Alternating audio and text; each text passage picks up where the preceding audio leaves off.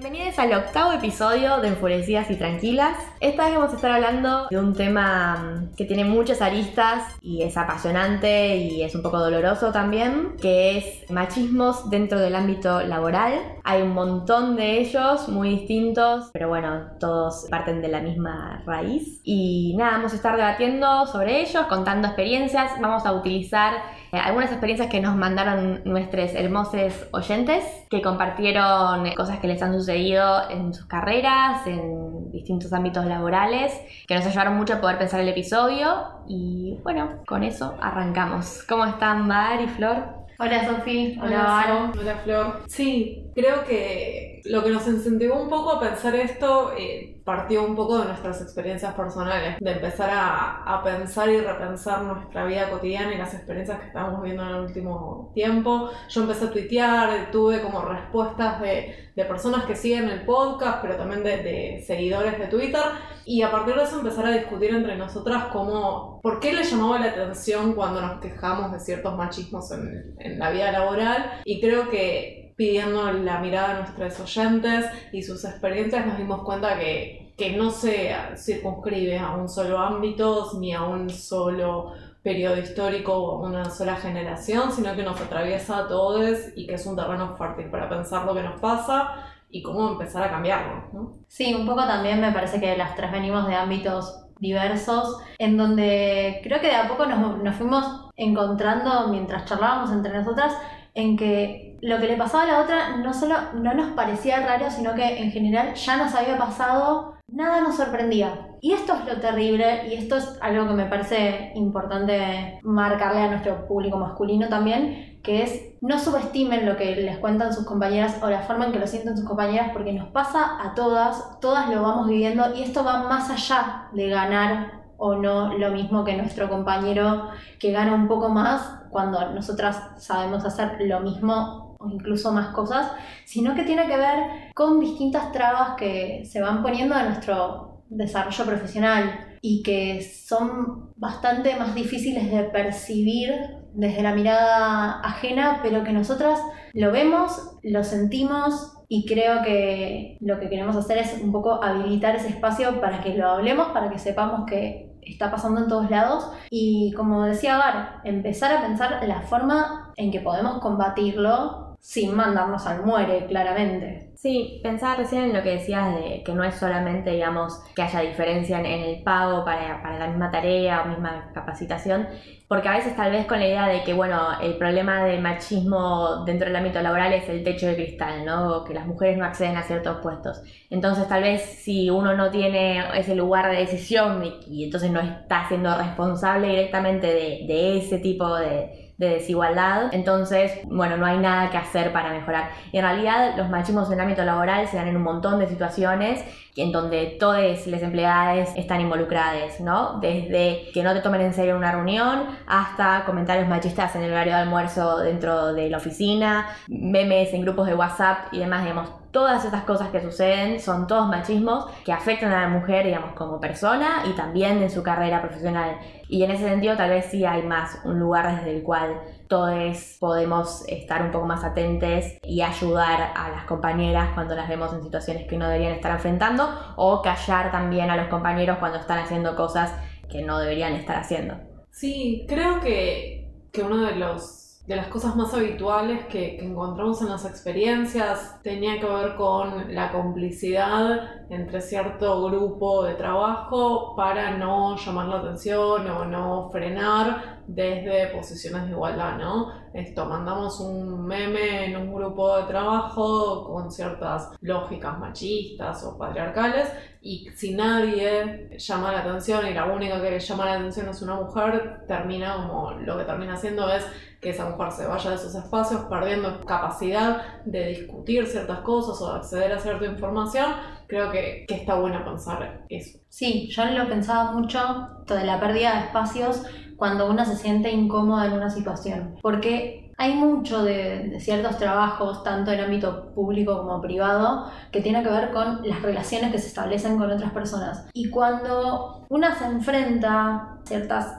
relaciones que, las que nos terminan poniendo incómodas y que ponen en, en juego nuestro trabajo, incluso nuestra capacidad de realizar un trabajo que no no debería tener nada que ver, es una pérdida muy grande y muchas veces creo que nos vemos en cierto punto limitadas porque nos, nos termina faltando un apoyo. O sea, estoy pensando, por ejemplo, cuando yo trabajaba en, en atención al cliente, en un mostrador, básicamente la cantidad de comentarios que he recibido sobre mi cuerpo, sobre mi forma de vestir, sobre hasta, no sé, hasta la cara de dormida que tenía un sábado a las ocho y media de la mañana, que chicas me conocen, saben que yo tengo un carácter fuerte, pero son esas situaciones en las que te inhibís o te sentís mal o te sentís en una situación tan vulnerable que no sabes cómo responder porque te puedes poner en juego tu trabajo y eso ni hablar de la cantidad de veces que se pone en juego y se cuestiona también nuestra vida privada. Una de las, de las cosas más claras es las veces que nos preguntan a las mujeres si planeamos tener hijos como un condicionante para acceder a un trabajo o no, pero también en cosas más cotidianas como cuando una tiene planta una posición y se planta ante un pedido o algo, te dicen como, ay, así no te va a soportar nadie si sos soltera o ay, ¿cómo te banca tu pareja? Y creo que son cosas a las que nos enfrentamos todo el tiempo. Pero no solo eso, sino que además, aun cuando, en este caso las mujeres con las que hablamos, decían que bueno, habían levantado la voz o habían como puesto los puntos en estas situaciones, no habían tenido apoyo de, de compañeros porque bueno, vos te podés defender sola y, y es como volver a tirarla al muere. Entonces, si no dice nada, no tiene apoyo, pero si dice algo, no tiene apoyo porque puede sola. Sí, incluso a veces cuando tiene, me acabo de acordar de una situación en un lugar donde trabajaba, donde una empleada había dicho que había eh, sufrido acoso por parte de un compañero. Se lo había contado a un compañero varón con el cual tenía confianza y que tenía como un lugar no es que tenía un puesto más alto porque eran distintos sectores, pero tenía como un mayor lugar habilitado para poder hacer llegar ese reclamo. Lo hizo llegar, terminó siendo despedido el que había acosado, pero también el que había ayudado a la piba a hacer la denuncia, como una especie de disciplinamiento por haber levantado la voz sobre algo. Terminó siendo despedido él también, digamos, con, hubo un mes de delay o algo así para que no fuese, digamos, evidente, pero fue despedido. Y era claramente la institución porque la máxima autoridad estaba enterada de todo lo que había pasado. Entonces fue como una posición institucional que directamente cerró la posibilidad de que cualquier mujer o cualquier persona, digamos, dentro de la organización pudiese hacer una denuncia sobre cualquier cosa, porque evidentemente ese era el resultado, digamos. Y, y esas culturas son muy difíciles de cambiar, porque ¿cómo haces cuando, cuando desde arriba y todos los puestos más altos, digamos, claramente tienen una coincidencia en que esa es la manera de manejar las cosas, ¿no? Tenés que, digamos, armar la revolución desde adentro, pero es, es una situación de muy poco poder. ¡Qué bronca! Por favor. Y bueno, acá la, voy a trasquear, obviamente, porque no puede ser de otra manera que la única salida que yo le veo es la organización. En la medida de lo posible, obviamente, no le vamos a pedir a todo el mundo que arme un sindicato por empresa, si lo quieren hacer, bienvenidos, nadie les va a decir que no. Creo que es interesante no solo pensarlo desde una lógica sindical, primero porque hay un montón de, de camadas eh, más grandes que tampoco tienen herramientas ni, ni, capacitaciones para, para, afrontar este tipo de reclamos, entonces como que bueno, creo que la sindicalización es buena y es necesaria, pero que no, no debería quedarse ahí, sino que debería ser eso y algo más. Y en ese sentido los espacios de género, en, dentro de los distintos sindicatos, pero también por fuera de los sindicatos, me parece que están buenas.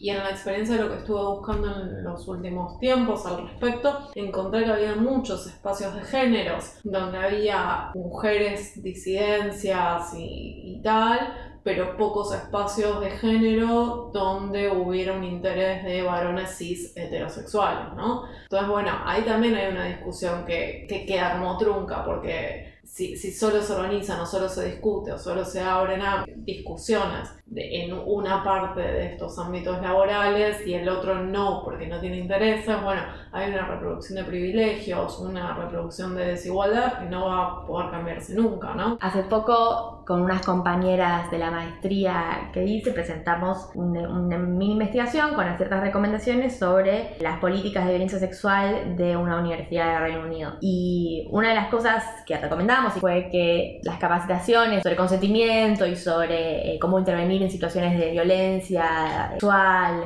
o demás eran opcionales, optativas. Entonces lo que obviamente lo que termina pasando es que las, las que van a esas capacitaciones son solamente mujeres y entonces como digamos no tiene ningún sentido cuando, cuando se aplican estas políticas como la idea un poco de que todo el mundo tiene mucho miedo en las organizaciones de ser tipo feminazi, ¿no? O esas cosas. Entonces, no, no podés aplicar una capacitación obligatoria donde todos los empleados tengan que ir porque entonces son autoritario o lo que sea. Pero claro, de otra forma las políticas no funcionan, o sea, es casi, no, no es lo mismo no hacer nada, pero tampoco genera ningún cambio. Entonces hay que, como que hace falta una postura mucho más rígida con respecto a esas cosas y que bueno, no sirve tampoco que las organizaciones privadas puedan decidir del todo sobre sí mismas cómo manipularlo, sino que tiene que haber un poco más de regulación externa en ciertas cosas. Sí, la ley Micaela como, como la obligatoriedad de capacitaciones en todos los poderes del Estado, pero que no alcanza eh, jurisdicciones más pequeñas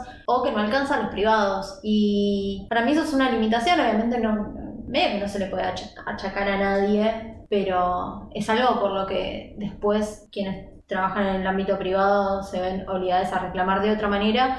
Y un poco también es lo, que, lo que decía Bar de la construcción de espacios de género, tiene la limitación de funcionar como un espacio de contención, como bueno, tenemos este espacio de género, entonces estamos peleando contra la desigualdad en esta empresa, en este ámbito. Y la realidad es que no, la realidad es que no, porque esos espacios se pueden convertir en básicamente lugares de charlas, intervenciones, quizás en un espacio de un edificio, pero que si no se le da la importancia que tiene y si no se le da el cierto grado de obligatoriedad que, que requiere el problema, termina siendo una cáscara vacía que, bueno, nadie quiere. Obviamente no, esto no significa que en espacios donde se habla de situaciones problemáticas, de abuso, acoso, donde a nosotras nos puede parecer más problemático hablar en voz alta, tenga que ir todo el mundo, claramente no, ese es el mensaje, sino ir buscando habilitar espacios donde el problema se, se haga visible, se ponga en la cara de quienes tienen privilegios, bueno, vos estás ejerciendo esto, vos tenés este privilegio, tu compañera no lo tiene, incluso si eso implica, bueno, incomodar Sí, pensaba que, para ponerme un poco más, digamos, teórica, hay como una, a veces una postura muy liberal, ¿no? Cuando se habla de, cuestiones de género, bueno, cuando, se sancionan leyes eh, o demás, la agenda liberal en el sentido que son más derechos, tal vez individuales en cierto sentido o de minorías en cierto sentido que no lo son, pero que están un poco planteados desde ese, desde ese lado, no sé, el matrimonio igualitario, digamos ahora con la discusión del aborto y demás, y, entonces como que eso también genera una idea de, bueno, yo tengo que dar la libertad para que esos espacios funcionen, ¿no? Para que haya espacios de género que funcionen o tengo que generar oportunidades para que las mujeres puedan acceder a ciertos puestos dentro de una organización o, acceder a ciertos salarios o ciertas responsabilidades. Entonces es como medio un laissez-faire donde, bueno, yo por habilitar esas cosas ya estoy de alguna manera cumpliendo. Sí, eso, digamos, cumpliendo con que haya mayor igualdad de género. Y no funciona así. Lo que hay que hacer es hacer cosas, corregir las cosas que, que salen mal, que es lo que nadie quiere hacer, digamos, y generar, digamos, políticas muy, muy específicas que apunten a, transformar esas situaciones, no por no hacer nada o por quitar obstáculos, sino por, digamos, es como un poco la diferencia a veces entre lo que se dice la igualdad y la justicia social, ¿no? Es tipo, bueno, no, no es la igualdad de oportunidades, es levantar la igualdad de condiciones, digamos, cómo puedo hacer políticas que generen una igualdad de condiciones y después de ahí podemos hablar de igualdad de oportunidades, pero tenés que tener muchos, muchos, muchos pasos previos para poder llegar a ese lugar donde el laissez-faire y el liberalismo funcione. Tal vez nunca sea así. Sí, creo que no terminamos de resolver bien cuál es el modo de acción para, para resolver esto, ¿no? Como que a diferencia de cuando empezamos a trabajar, todos nosotros, a hoy hay un montón de avances y un montón de cosas que se pueden señalizar y, marcar hay como un montón de desigualdades que al menos ahora se reconocen y es un avance enorme respecto a los momentos cuando empezamos a trabajar. Sin embargo, como que todavía hay un montón de cosas que no terminamos de saber cómo resolver. Ok,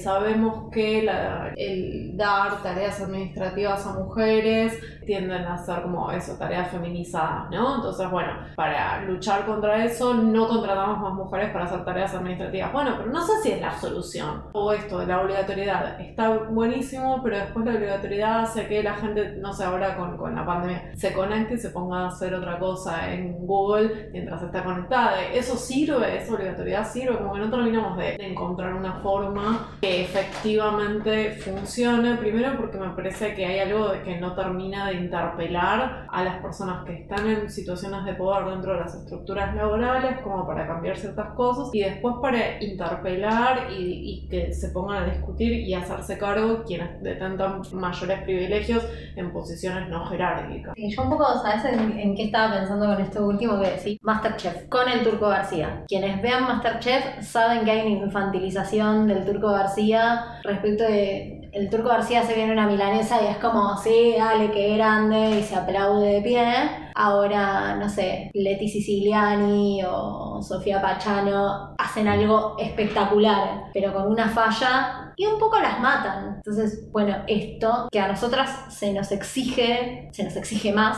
o si específicamente se exige en ese ámbito que tiene que ver, no particularmente con la cocina. Y eso me, lleva a pensar a situaciones que yo he vivido en, en mi trabajo respecto de, bueno, un compañero que yo la verdad es que de sus capacidades mucho no puedo decir porque no lo llegué a conocer tanto, pero él hacía una cosita bien y era el más festejado del mundo por mi jefa, una mujer, y yo hacía el trabajo de mi jefa y era más visto como lo que tenía que hacer. Y creo que eso pasa mucho y tiene mucho que ver con, con esta lógica que también va de la mano de una dice algo en una reunión, no se le escucha, lo dice un compañero y es la mejor idea del mundo. Y creo que ahí no hay, medio que no hay capacitación que, que pueda reemplazar el mano a mano de, che, yo tuve esta idea, reconocémela. Me parece que podemos escuchar una de, de los audios que nos mandaron, que tiene que ver con eso, no en un sentido negativo, sino, bueno, esto que decíamos más al principio de cómo pueden actuar nuestros compañeros varones para, no, no quiero decir la palabra ayudar, no me gusta la palabra ayudar, pero para actuar en estas situaciones que quizás no reconocen a priori, pero que si una lo plantea, bueno, puede empezar a abrir una puerta.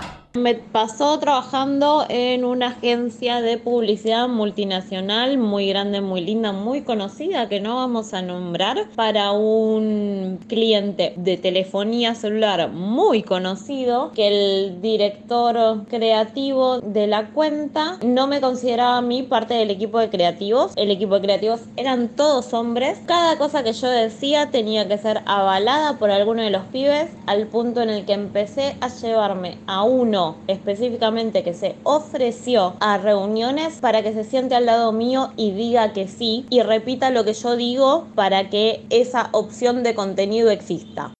Agradecemos mucho a, nuestra gente por, el audio y la anécdota, pero creo que ahí está bueno pensar en, los dos lugares, ¿no? De, ese compañero.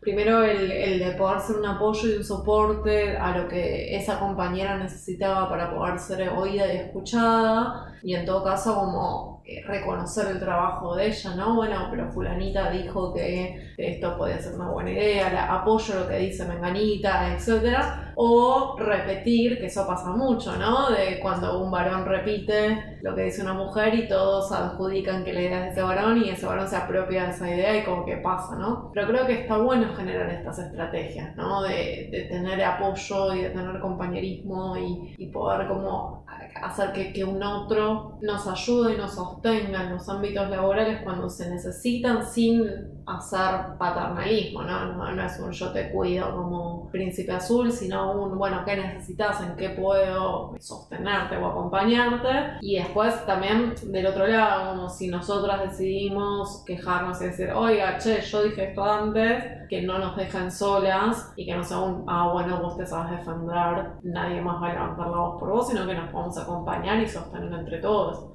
es un tema doloroso. Es un problemón y más cuando, cuando una se encuentra en estas situaciones sin esos apoyos o teniendo que ir un poco más para arriba. Cuando esos destratos vienen de jefes, de superiores, es, es mucho más jodido. Yo me acuerdo de una compañera embarazada de 7, 8 meses, venía un gerente de otra área a gritarle y exigirle, capaz ir, subir tres pisos con el bombo gigante que ya, ya estaba explotada, que no, no, no hubiera respuesta. Tratar una de frenar esas situaciones y no lograrlo y de pedirle por favor a compañeros varones que intervengan a ver si en la pelea de machos había algo que se pudiera hacer y no tener respuesta es muy difícil. Y me parece que por lo menos yo con mis amigos y con mis compañeros y digamos, con los varones con los que puedo hablar esto, un poco es tratar de estar un poco más atento y también hay situaciones más border, los grupos de WhatsApp, los memes, y sentir el, el frente cerrado del otro lado es muy frustrante. Entonces, esto va para todos. Si vemos que una compañera está en una situación en la que está incómoda, en la que está molesta, bueno, o sea, sin, sin ser kamikazes, tratar de hacer algo. Y a veces un poco kamikazes también está bueno, ¿no? Porque estuve estas últimas semanas eh, hablando con distintas personas y surgía mucho el, bueno, no, y mis compañeros eh, después vienen y me hablan a mí, o tipo, tenemos un grupo de personas como sin jerarquía y ahí saltan y todos me apoyan, qué sé yo, pero cuando hay que cortar el bacalao, ahí estoy sola. Y como, bueno, a veces no es eso, ¿no? No, es el apoyarte por debajo y callarte cuando una persona con, con, mayor jerarquía se manda una cagada, sino también es poder discutir, es poder levantar la voz, es poder acompañar más visiblemente y no solo desde la oscuridad o desde atrás del telón, ¿no? Sí, también, digamos, la importancia de, generar reclamos colectivos, de, ponerse de acuerdo sobre cierto conjunto de prácticas que, que no se pueden dar más y, y, tratar de hacer un reclamo en conjunto. Y no sé, y otra cosa que pensaba también es que, digamos, hay, hay mucha parte de, de, las cosas en las cuales las mujeres terminan en situaciones de desigualdad dentro del ámbito laboral por cuestiones de la sociedad patriarcal en general que suceden por fuera del ámbito laboral, ¿no? Y como si bien las organizaciones no pueden cambiar la sociedad total, sí pueden generar mecanismos que compensen un poco eso, digamos, por ejemplo, sabemos que las mujeres, digamos, están más a cargo de la criada de los niños, de, de tareas de cuidado, de sus padres, de limpieza del hogar y demás, y que eso, bueno, obviamente consume tiempo y hace que no puedan participar en, en ciertos eventos en ciertos horarios, o salidas de fines de semana, o partidos de fútbol post horario de oficina, y, bueno, entonces como organizaciones tratar de evitar que las cosas importantes pasen por esos espacios, tratar de, de, generar flexibilidades para las personas que, para las mujeres que tienen esas tareas de cuidado y a la vez también, digamos, políticas claves como por ejemplo dar mayores días de licencia por paternidad a los varones, porque de esa manera también se genera que la crianza de los hijos esté más repartida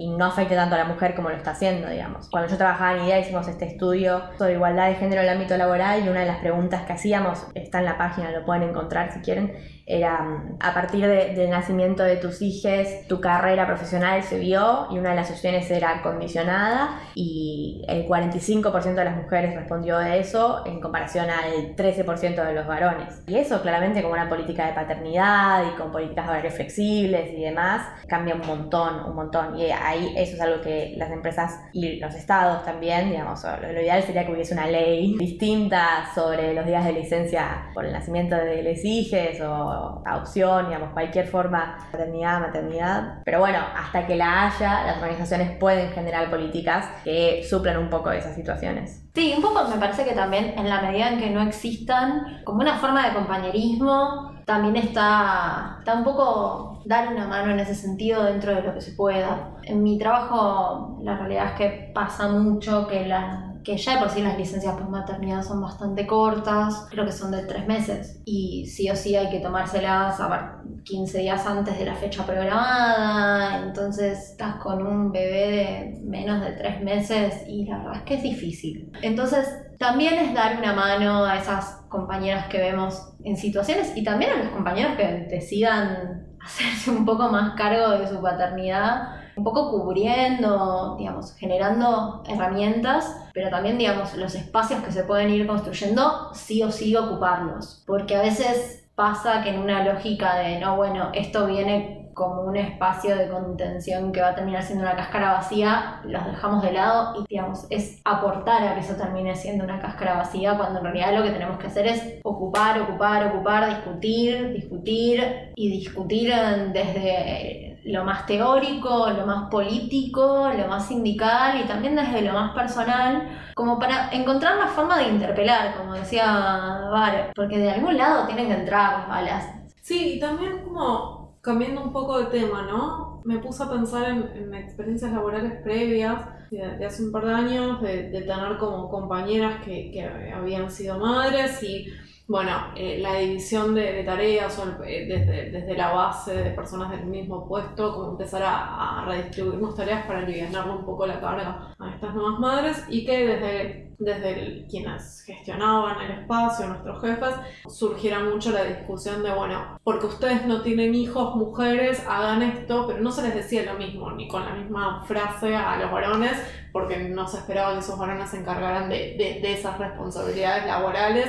Y me acuerdo mucho en esa época cuando, cuando nos decían, ustedes no son madres, que una de mis compañeras estaba intentando quedar embarazada y no podía y como que era hiper doloroso mm. el comentario de vos que no sos madre te puedes quedar laburando por tu compañera que lo fue, que, que no era una cuestión de falta de compañerismo ni de no hacerlo, o sea, como que le tocaba desde un lado eh, personal, desde otro lado, ¿no? Y como esas frases no pasaban en otros grupos, ¿no? En, en los grupos varones. Y me puse a pensar mientras ustedes hablaban, ¿por qué no? ¿Por qué, por qué nos lo decían a nosotras? Y, y después ahí me di cuenta, claro, porque el grupo donde estaban esas mujeres éramos todas mujeres. Y en los otros grupos había solo varones. Y ahí no era tan obvio que nos decían eso nosotras porque éramos mujeres y no porque formábamos parte del mismo equipo. Hacíamos investigación cualitativa a las mujeres, investigación cuantitativa a los varones, con una división de la cual estoy muy en contra, pero bueno, en ese empleo funcionaba así. Y no había una discusión, ¿no? De, bueno, esto nos lo dicen a nosotras porque somos las chicas quali, porque somos mujeres, por como que empezaba a ser raro eso. Cuando nosotros decíamos, bueno, pero ustedes nos dicen algo, ah, no, pero nosotros no nos dicen porque somos cuantis. No era porque somos varones, no era porque... Y empezaba como a desdibujarse un poco las diferencias, ¿no? Y pensaba en el tweet que, compartí de una experiencia laboral, donde de vuelta otra vez los varones podían hacer cuanto y las mujeres nos tenían que tocar lo cual porque tenemos mayores capacidades de interrelación con un otro, parecía ser, o al menos por la discusión en la cual me justificaron eso. Y había gente que, leía mi tweet que decía, bueno, pero no te, te, te dijeron que por ser mujer tenías que hacer cual, y yo decía, claro, no y eso a veces hace que haya un montón de discusiones y de, de diferencias que empiezan a verse solapadas y que sean más difíciles de identificar, sobre todo cuando vos tenés privilegios, para darte cuenta que, bueno, que, que haya una cuestión de género ahí más allá de, de, lo obvio, ¿no? Como que nadie va a ir a decir, esto te pasa por varón, esto te pasa por mujer, sino como que hay otros mecanismos. Sí, los proxies que hablamos cuando, cuando discutíamos en el capítulo de algoritmos, bueno, capaz no estás metiendo género en tu base de datos, pero tenés proxies que, que están súper correlacionados que terminan haciendo que igual suceda esa discriminación.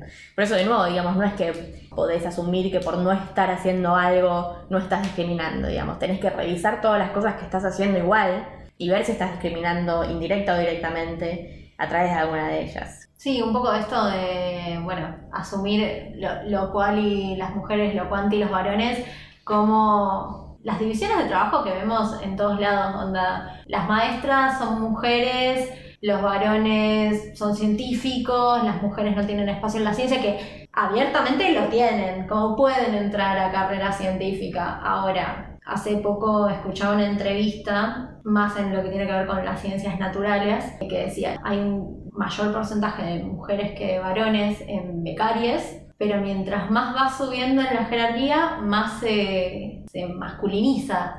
Y bueno, y ahí están jugando todos estos mecanismos donde explícitamente que el problema es que sos mujer, no te lo van a decir y no, no está incluso creo que una gran parte de quienes toman decisiones ni siquiera lo, piensan, no es una cuestión, digamos, maliciosa de, bueno, voy a buscar el mecanismo para dejar afuera a las mujeres, sino que es algo mucho más arraigado, mucho más sutil pero que lo que termina generando es esto, puestos más altos llenos de, de varones, mientras la carrera hacia esos puestos está completamente feminizada.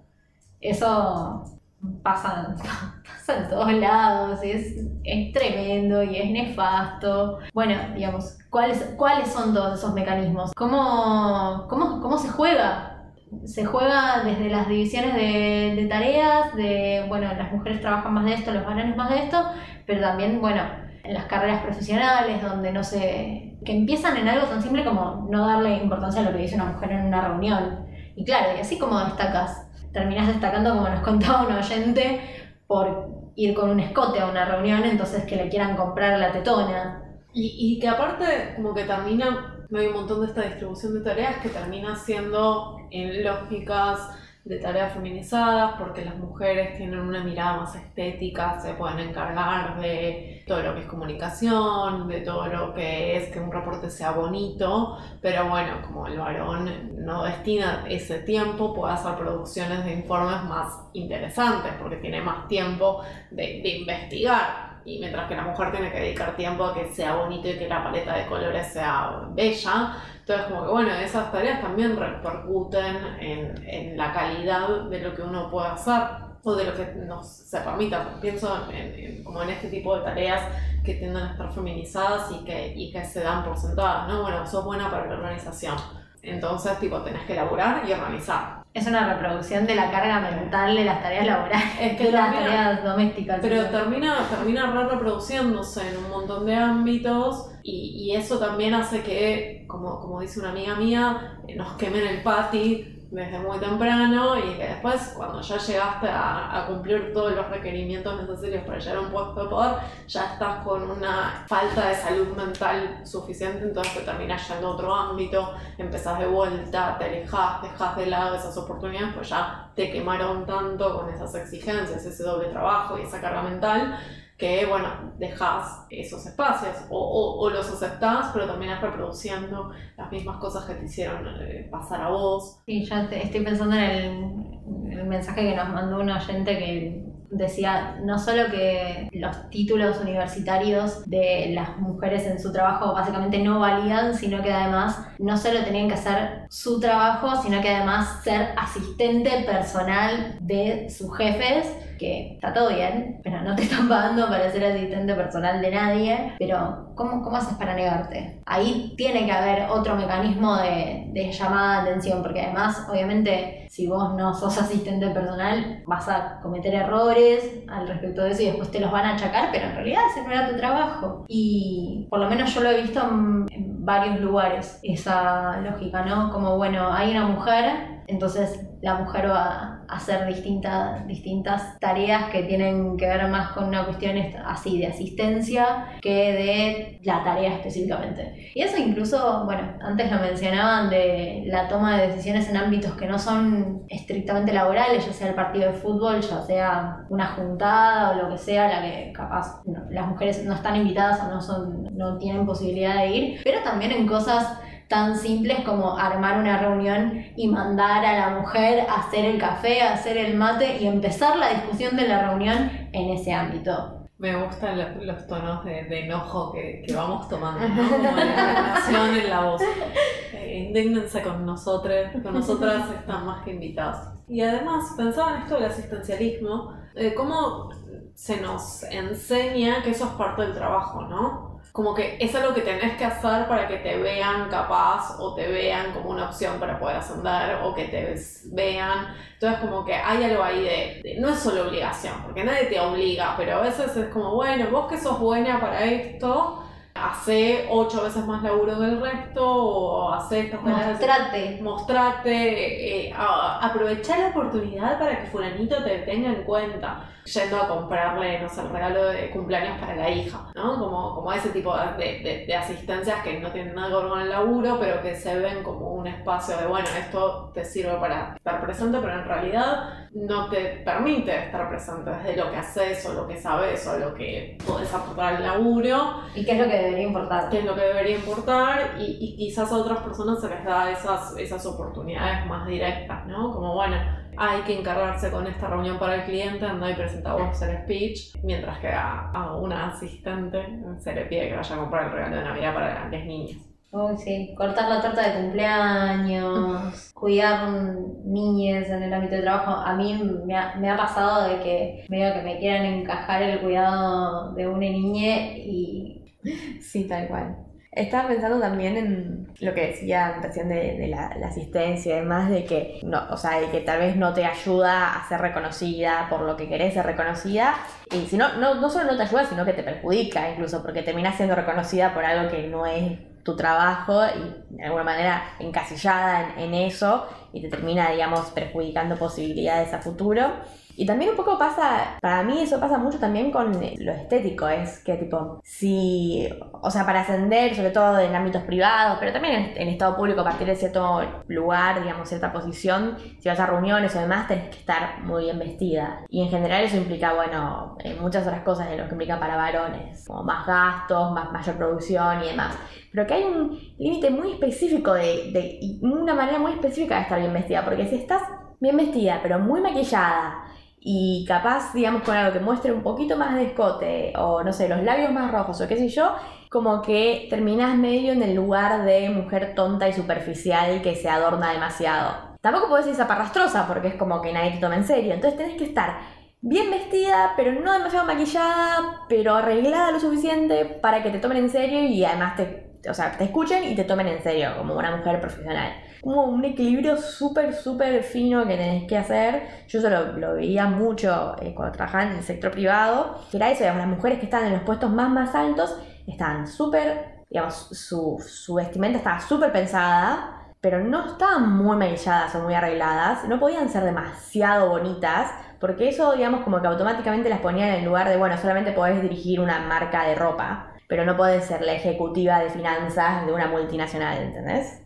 Sí, Muy sí. complicado. Y eso pasa un montón y además, bueno, lo que siempre sabemos que ocurre, el cuestionamiento de cómo llegó una mujer en un ámbito de, en un cargo de poder a ese cargo de poder. Y si no es por chupapijas, es por linda. Claro, no tiene nada que ver con que además de todo ese pensamiento que hay que ponerle a cómo nos presentamos, además siempre haya que presentar las credenciales y las credenciales además en general están muy por encima de las capacidades del puesto. No, tiene que ser porque chupaste la correcta. Es agotador y saben que muchachos que nos están escuchando, cuando escuchen esos comentarios, intervengan, porque ahí en serio que no es, no es difícil. No es difícil decir como, che, no, esta chabona se rompió el culo eh, estudiando esta carrera universitaria o hace 30 años que trabaja en esta empresa y la verdad es que llegó por, por mérito y probablemente rompiéndose mucho más el orto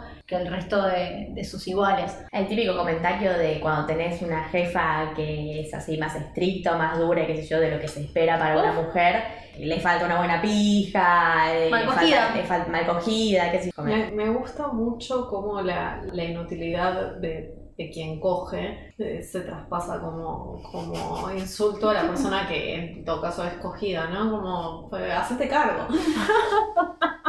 Porque es un insulto para mí si lo haces mal vos. Eh, Siempre me, me pareció muy divertido la- la el cambio de carga ahí. Hay un- una actriz, eh, humorista, eh, productora eh, estadounidense que se llama Rachel Bloom. Tiene un montón de videos de YouTube de, de ella cantando y haciendo chistes con canciones. Hay una canción que se llama Lady Boss, o sea, como jefa mujer, que habla de ella siendo jefa de qué difícil esto, ¿no? Porque si pido de más, soy una hija de puta, y si pido de menos, me pasan por encima, y como dónde está ese lugar intermedio para poder desarrollar. Y una de las cosas que, que repite mucho en la canción es cuánta teta es demasiada teta, ¿no? Como, bueno, ¿dónde está el límite del escote? Y creo que ahí hay algo de, de esto, ¿no? Que de vuelta, no es solo un ámbito particular, no es que pasa solo en el mundo privado o en el mundo público o en el trabajo académico o, lo que fuere, no pasa solamente en Argentina, es como, es algo que nos atraviesa a todos y que en ese nos atraviesa a todos, está bueno empezar a, a revisar y a, y a visibilizar, ¿no? No darlo por sentado. Porque cuando llevamos una torta para un cumpleaños esperamos que la mujer la sepa cortar, ¿no? ¿Y, y qué pasa si cortamos con una torta? Uy. ¿Cuál, cuál es, es el fin del mundo? Digo, en todo caso, bueno, a cortar una torta se aprende cortando. Bueno, cortá, y la primera vez te saldrá mal, la segunda vez te saldrá mal, la tercera aprendiste, como todos nosotros. Y a veces la cortamos mejor y a veces peor. Yo soy horrible cortando Eh, esto lo pienso por, por la anécdota, una anécdota que, que recibimos, ¿no? De una chica que estaba, había empezado a trabajar en una empresa y, y no habían pasado tres meses, o sea, todavía está en periodo de prueba y llega y, y quien había llevado la torta dice, ay, justo llegaste, vení y cortá la torta y la chica lo, lo mandó a freír churros. Pero claro, porque se supone que es algo que debería saber naturalmente y no, todas esas cosas se aprenden. Me hiciste acordar, El Diablo Viste la Moda, peliculón, peliculón, donde todavía Twitter está discutiendo quién es el personaje malo de esa película.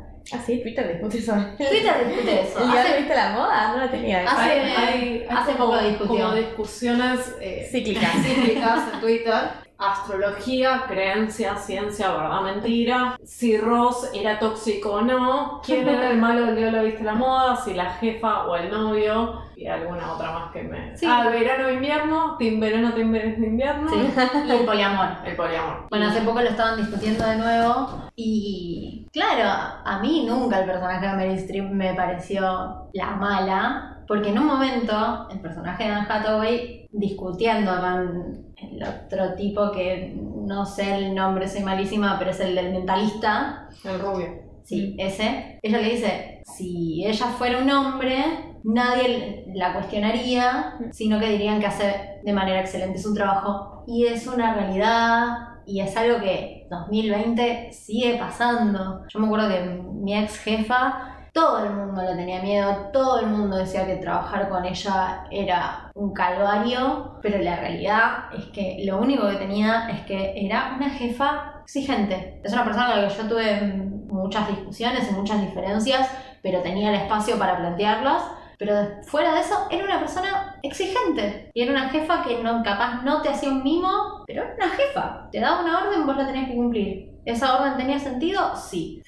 Tenía un estilo de liderazgo que hoy consideraríamos muy arcaico. Eso es una realidad. Pero que, nada, era una jefa y no era muy distinta de, de otros jefes. Pero a los varones que eran iguales, iguales a ella, no se los criticaba. Se decía que eran jefes exigentes y no mucho más. Yo tengo muchos conflictos con el diablo viste la moda. Porque yo tuve una jefa que literalmente antes de entrar a trabajar a mí me dijeron, es como Mary Streep en el diablo viste la moda". Y yo dije como, ay, qué gente machista, solo una mujer exige, viste todas esas Sí. cosas así. Hasta que trabajé con esa señora y terminamos todos de licencia psiquiátrica porque nos volvía loca. Entiendo que la película no retrata lo mismo que me pasó a mí, pero como que hay algo ahí que me, me genera conflicto, lo cual no quita que el novio sea peor o que sea igual de malo, ¿no? Como que me parece que tendríamos que dejar de, de pensar o legitimar una jefa violenta o de que maltrate y dejársela pasar porque bueno es mujer y si fuera un varón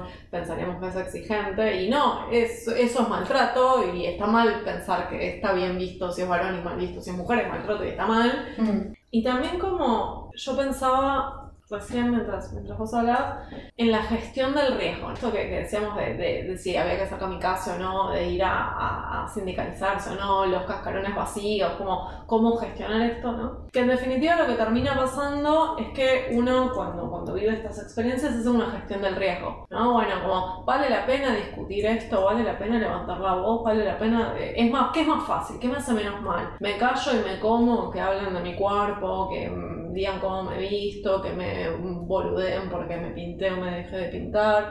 Pero eso me permite otras cosas, entonces uno como que habilita, porque en la gestión del riesgo es, es un mal necesario para conseguir algo mejor a, a mediano plazo, o mismo la- las quejas y las discusiones con, con compañeros cuando uno no, no, no salta a defender a otra compañera, ¿no? Como empezar a pensar en estas gestiones del riesgo y a discutirnos a nosotros también qué pasa cuando aceptamos ciertas cosas, ¿no? A mí me ha pasado de soportar formas de vincularse con mi persona, de personas que tenían mayor poder que yo en ámbitos laborales y en la gestión del riesgo era como, bueno, yo puedo tolerar esto porque sé que es hasta acá y que de este punto no pasa, porque me hace la vida más fácil que se ponga a quejarme, porque si me quejo yo sé que me va a ser infumable y voy a tener que renunciar. ¿No? Entonces había una gestión del riesgo y durante mucho tiempo era como un sentirse culpable, ¿no? porque bueno, si yo hubiera dicho y si yo hubiera... Pero también había como que gestionar la salud mental de uno mientras había que pagar las cuentas y pagar el alquiler, ¿no? Como, pero bueno, a veces no tenemos la oportunidad de conseguir laburos que paguen el alquiler y, dar un portazo cada vez que uno sí, lo necesita. Sí, obvio. Nunca tienen que responsabilidad de caer a nivel individual al punto de que te haga sufrir o te haga sentir culpable, porque al fin y al cabo, digamos, ah, no sé, los cambios tienen que venir desde las instituciones y desde procesos sociales, digamos, colectivos y demás, y no caen en las personas. Tal vez es más importante, digamos, eh, ayudar a, a otra persona cuando ves que está sufriendo que, o sea,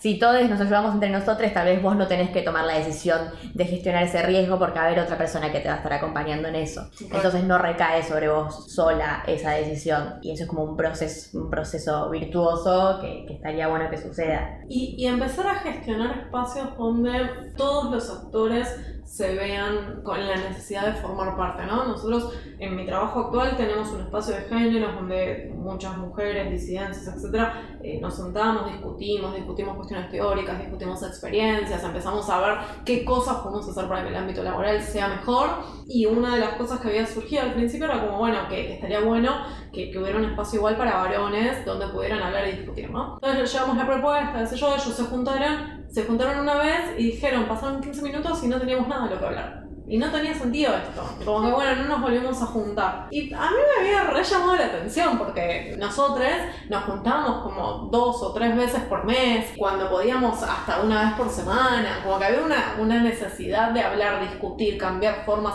No sé, discusiones hasta de si tenía que haber género o no en los baños. Y del otro lado fue como, bueno, no sé, nos juntamos y pasaron 10 minutos y la verdad que no había nada que hacer. Y bueno, nos fuimos a tomar una birra y hablamos del partido de la noche.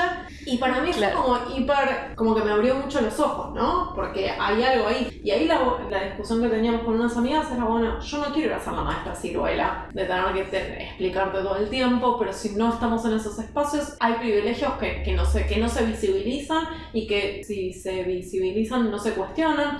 Entonces, como que, bueno, hay una necesidad de que haya una interacción, un diálogo y de lograr una forma de que todos los actores puedan formar parte y verse interpelados para estas discusiones para cambiar el mundo, ¿no? Como encontrar espacios donde charlar y que esos espacios donde charlar pueden ser entre, entre personas del mismo género que, o de la misma jerarquía laboral, del mismo puesto, etcétera, pero también puede ser con un otro que tenga otra experiencia de vida u, otro puesto laboral u otro género, o si tiene hijos o no, etcétera. Como que un otro que puede compartir la misma trayectoria de UNE o no, y está bueno tener esos espacios para para discutir. Yo eh, tuve mucho tiempo militando para generar esos espacios de discusiones. En algunas, con algunas personas me, fue más fuerte que con otras, ¿no? Porque siempre tiene que haber una predisposición del otro lado. Pero creo que, que hay algo ahí de esa interacción que es necesario. Bueno, y creo que con este mensaje de de impulso a una militancia y un compromiso colectivo y de generar espacios, podemos cerrar para intentar mantener la tradición de, cerrar arriba con todo está mal, pero todavía podemos cambiarlo, que es la, tradición en Furetranca. Y bueno, invitarles a que nos sigan en nuestro Twitter, que es arroba en Furetrancas con K que nos manden mensajitos. Tenemos el Linktree, también barra en Furetrancas con K, y pueden escucharnos en todas las distintas plataformas y mandarnos mensajes y compartirnos sus experiencias. Ah, y también les invitamos a, si tienen ganas, para Navidad, como un regalito, pueden aportarnos un poco de amor en forma de plata a través de nuestro cafecito. ¿Cómo es el cafecito? Cafecito.app con doble P barra en Furetrancas. Genial. Que eso nos sirve a nosotras para equiparnos un poco más. Todo lo que, lo que va, toda esa plata que recibimos se invierte en el podcast, es para eso exclusivamente, así que nos ayudan a continuar con este proyecto. Y bueno, muchas gracias por escucharnos.